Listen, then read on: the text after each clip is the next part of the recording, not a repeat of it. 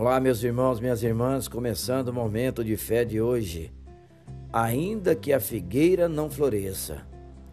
Abacuque, capítulo 3, versículos 17 e 18.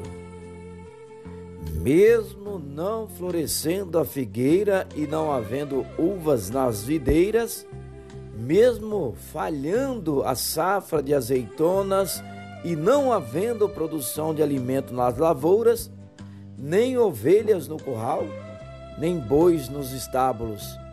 Ainda assim, eu exultarei no Senhor e me alegrarei no Deus da minha salvação. A palavra nos fala que o profeta Abacuque estava perplexo com a injustiça, iniquidade e opressão que ocorria em Judá ele questionava a Deus acerca da punição devida aos corruptos e violentos do seu povo. Quantas vezes nós também questionamos e lamentamos sobre a situação caótica que enfrentamos em nosso país? Mas felizmente o profeta não se limitou a queixar.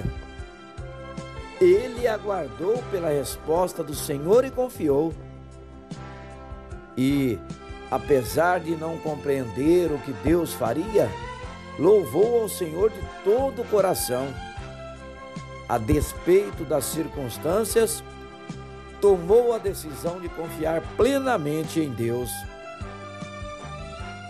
Acerca dessa passagem bíblica, o poeta e compositor cristão Stênio Marcius, na sua canção E se, questiona: e se eu perdesse tudo, será que contudo me alegraria em Deus? E você e eu, em que se baseia a nossa alegria? Vamos falar com Deus agora, fale com Ele. Senhor Deus e Pai, tem misericórdia da nossa nação. Há tanta injustiça, corrupção e violência, Pai. Traz a tua paz e salvação sobre sobre os aflitos e necessitados. Corrige e transforma aqueles que promovem a maldade, o engano e pervertem a justiça. Salva-nos, ó Deus.